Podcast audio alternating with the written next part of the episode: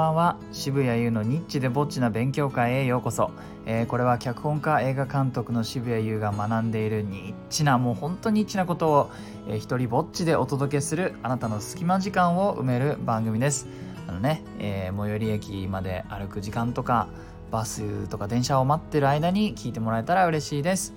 え今日はですねあの今僕ちょっと脚本とある商業映画の脚本を書き直すという仕事をしていましてその中でですね、えっと、ちょっとやりたいことがあるせいであの死とは何か死ぬとかのね死ぬとかの死ですねの定義をいくつもこうちょっと人に頼んだりして集めていました。それで、えーまあせっかくこんなに集めたからいくつか面白いな面白いなっていうかね僕がこのあ死って定義しようとするとこうなるんだって気づいたことがあるのでそのことをちょっとお話ししようかなと思います。まずはですね死って定義するも何もやっぱこれ知らないんですよね。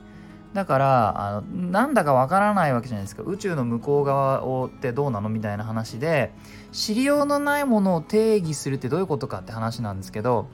えー、例えばですね、えー、フロイトはこんなふうなこと言ってます。あらゆる性あるものの目指すところは死である。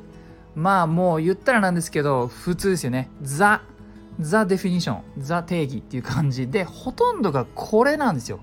あの言い方は若干違っていくんですけども基本これだなっていうのがちょっと面白くて、えー、例えばフランスの劇作家のコユネイルさんって人が言ってるのは、えー、人生は一歩一歩死に向かっている。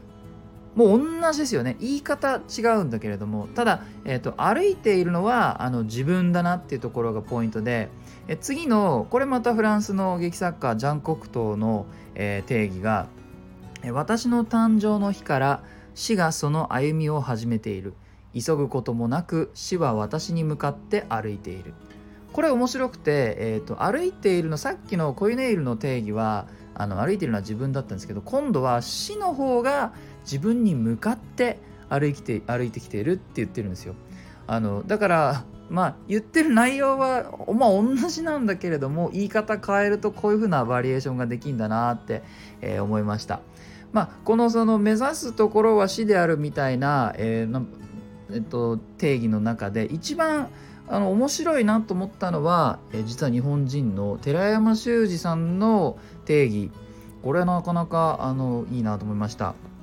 いいなっていうかまあ皆さんどうでしょうか、えー、不完全な死体として生まれ何十年もかかって完全な死体になるのである。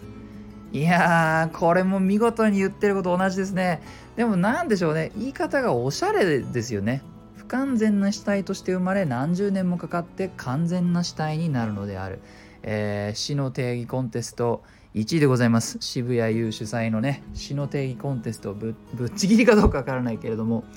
まああのこうやってぱり見たもの見たことがないあるいは知る方法のないものを定義しようとするとなんか似てきちゃうんだなーっていうことに気づきました。えいいなと思ったら、えー、ハッシュタグ日ぼちで広めてください。では、渋谷優でした。